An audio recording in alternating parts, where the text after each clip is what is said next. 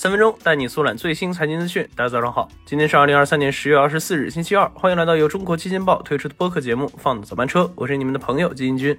首先，我们先来听几条快讯。十月二十三日，富士康集团的企业被调查一事持续受到关注。十月二十二日，据环球时报从消息人士处获悉，税务部门和自然资源部门近期依法对富士康集团在广东、江苏等地的重点企业进行了调查。对此，富士康母公司红海集团发布了一份声明，回应道：“合法合规为集团在全球各地的基本原则，他们会积极配合相关单位的相关作业。”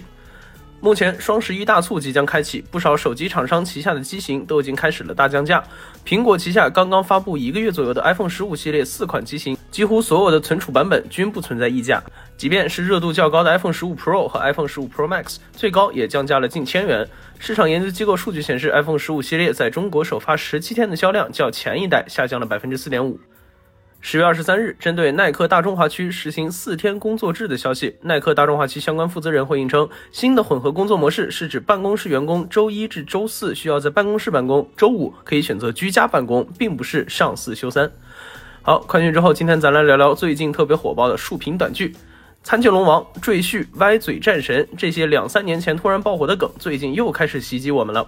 作为以简单粗暴的内容抓取观众眼球的竖屏短剧鼻祖，歪嘴战神们在沉寂了两年后，今年突然再次迎来了爆发。同时，与当时爆火的龙王赘婿目的是宣传同名网文不同，今年的各路短剧可都是直接奔着赚钱去的。就拿目前短剧集中度最高的平台微信小程序来说，小程序短剧作为微信生态圈下小程序板块的分支，以剧情爽感强、节奏快、标签人设等著称。那在长短视频平台之外野蛮生长。不同于长视频平台短剧的分账，短视频平台上短剧靠广告创收，小程序短剧以充值观看模式暴力吸金。那有多暴力？一分钟时长的短剧平均收费在一块五到两块，一部剧看下来就要充一两百。而在这种收费下，有的短剧单日充值能达到五千。千五百万总充值能破亿，那与此同时，这种短剧的成本相比起正常的横屏剧几乎可以忽略不计。据一位曾经写过短剧剧本的编剧爆料，包括剧本、演员、拍摄场景等等一系列算下来，一整套短剧下来的投入的拍摄成本只有十几万到五六十万。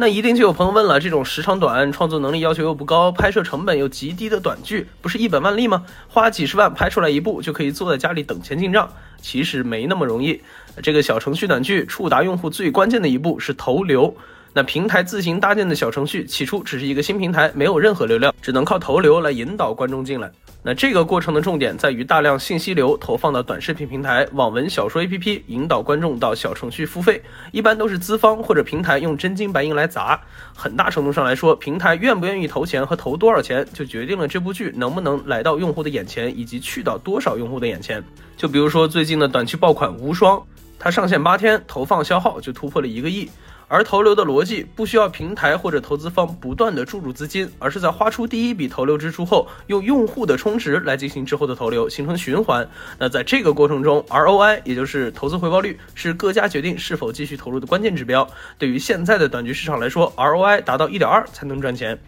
那现在，包括微信小程序在内的平台已经开始对于竖屏短剧加强了监管。小程序就将通道费从一部剧充值流水的百分之一涨到了百分之十，同时出台了众多条条框框，对剧本的内容进行了规范。看似这一赛道已经逐步步入正轨。不过，虽然竖屏短剧目前还是可以有着超高回报率，但小程序短剧行业发展还是存在很多的风险和未知。就比如说，如果将来爱奇艺、腾讯、优酷等传统长视频平台入局，完全可以直接用免费来抢夺市场，那这样就完完完全全打在了竖屏短剧要付费的痛点上。因此，当下竖屏短剧的付费模式在未来仍然面临重重挑战。好，以上就是我们今天放的早班车的全部内容，感谢您的收听，我们明天同一时间不见不散。